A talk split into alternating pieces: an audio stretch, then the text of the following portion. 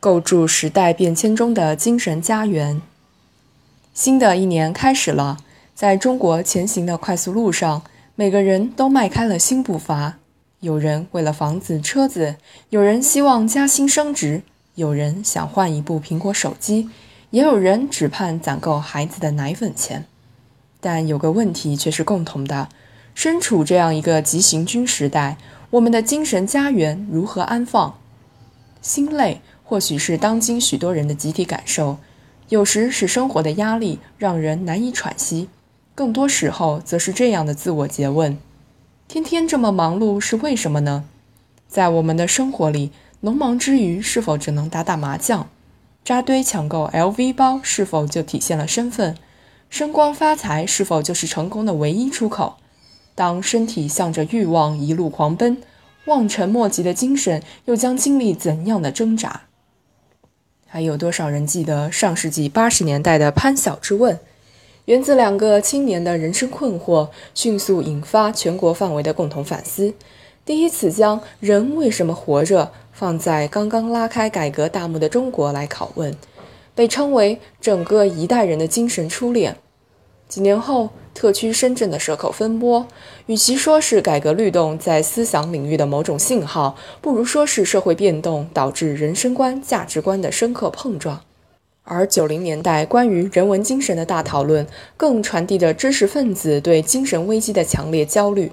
应当说，在三十多年中国人重构物质世界的激昂乐章中，精神家园的关照自始相随，只不过始终未成主调。当小月月事件令人悲痛震惊，问题奶粉使得人人自危；当诚信、善良、安全感成为稀缺资源，今天的国人已不愿是道德贫困的旁观者，将这种集体焦虑上升为国家行动。十七届六中全会提出的文化强国命题，有着强烈的时代意义和充足的民意基础。这的确是意味深长的一幕。马克思说：“人们首先必须吃。”喝住穿，然后从事政治、宗教和哲学。如果说贫困年代过于强调精神力量，如果说怀念过去的单纯有些主观主义，同样也要看到仓廪实而知礼节并非必然，物质丰饶不能解决所有问题，甚至还会因此带来更多变数。西方学者所描述的现代化后果，同样是当下中国所面临的挑战。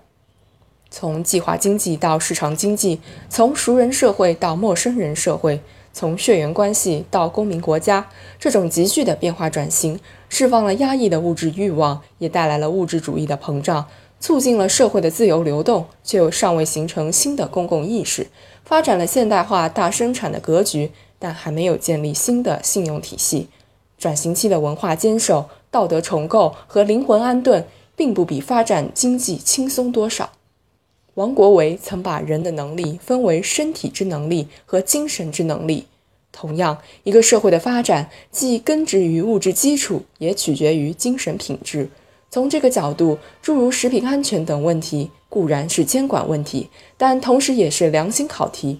一些改革难题的背后固然有利益纠葛，同时也有观念掣肘、勇气缺失。这也是为什么，当中国成为世界第二大经济体后，我们强调精神贫乏也不是社会主义。为什么党的十七届六中全会将社会主义核心价值体系提到前所未有的高度，并被视为中国现代化的关键变量？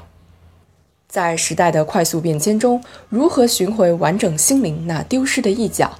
如何重绘精神世界的和谐图景？哲学家赫勒曾经把家视作我们在文化和心理上由之开始，并经常向之回归的坚实位置。与现实家园相比，精神家园生长着情感、智慧和力量，寄托着人们对未来的希望，凝聚着社会发展的共识。构筑时代变迁中的精神家园，关系到我们的国家能否拥有持久活力，我们的民族能否赢得世界尊重，我们的人民能否获得安定祥和。